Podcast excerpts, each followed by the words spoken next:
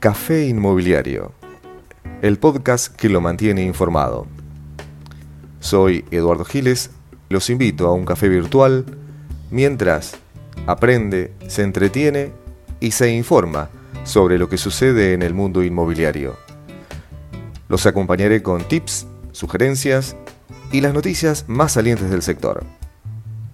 Lo invito a un café inmobiliario.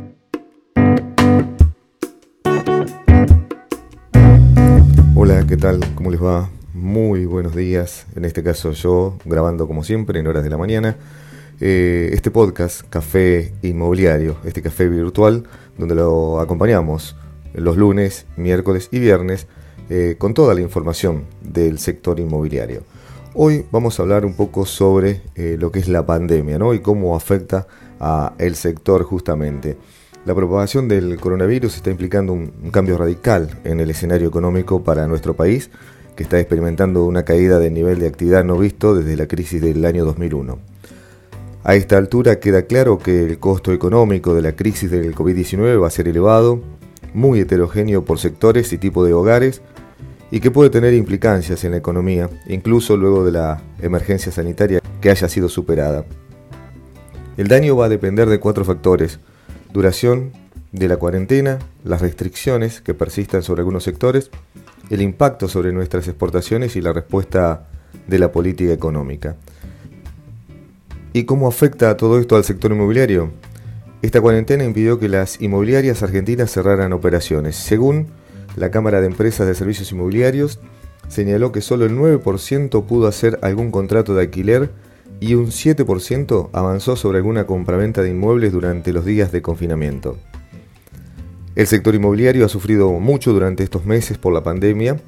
En Argentina, desde que se decretó la cuarentena, más del 90% de las inmobiliarias no pudo concretar operaciones de alquiler o de compraventa esto fue de acuerdo a una encuesta realizada por la Cámara de Empresas de Servicios Inmobiliarios.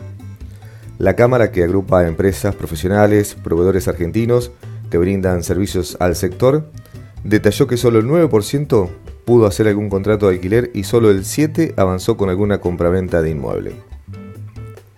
El informe también resaltó que el 98% de los operadores realizó trabajo remoto y el teléfono fue la principal herramienta tecnológica utilizada por el 87% de los consultados en los días de confinamiento.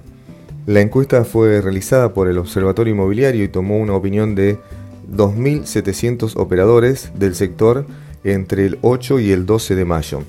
Asimismo, el informe reflejó que el total de encuestados, el 85%, pertenece a la Ciudad de Buenos Aires y al Gran Buenos Aires. El documento explicó que le siguieron en importancia las redes sociales, que fue utilizada por un 82%, el email en un 77% de los casos, en igual porcentaje de operadores utilizó algún tipo de plataforma virtual. Mariano Malbrán, quien es director ejecutivo de la Cámara, indicó que el poder usar las plataformas virtuales para hacer las visitas es lo que nos ayudó a hacer eh, lo poco que se hizo y lo que nos va a ayudar a estar más preparados cuando se levante la cuarentena. Y continuando con esto, según un informe también de reporte inmobiliario, da cuenta de los pros y los contras para el mercado inmobiliario post-coronavirus. Es obvio que en cuestión de tiempo, más tarde o más temprano, todo se va a acomodar y la pandemia nos habrá dejado grandes aprendizajes también para este mercado. A efectos por ahí de ensayar un poco una proyección hacia dónde podría dirigirse el mercado inmobiliario, Vamos a resumirlo mínimamente en algunos de los efectos positivos y los negativos que nos va a dejar el día después de la pandemia que acecha a este mundo. ¿Alguno de lo negativo?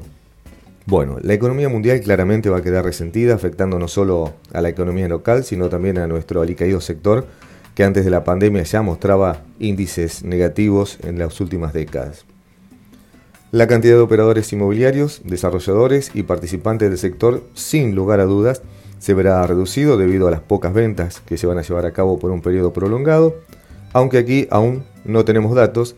En China las ventas de propiedades han caído más del 90% en los últimos meses por el coronavirus.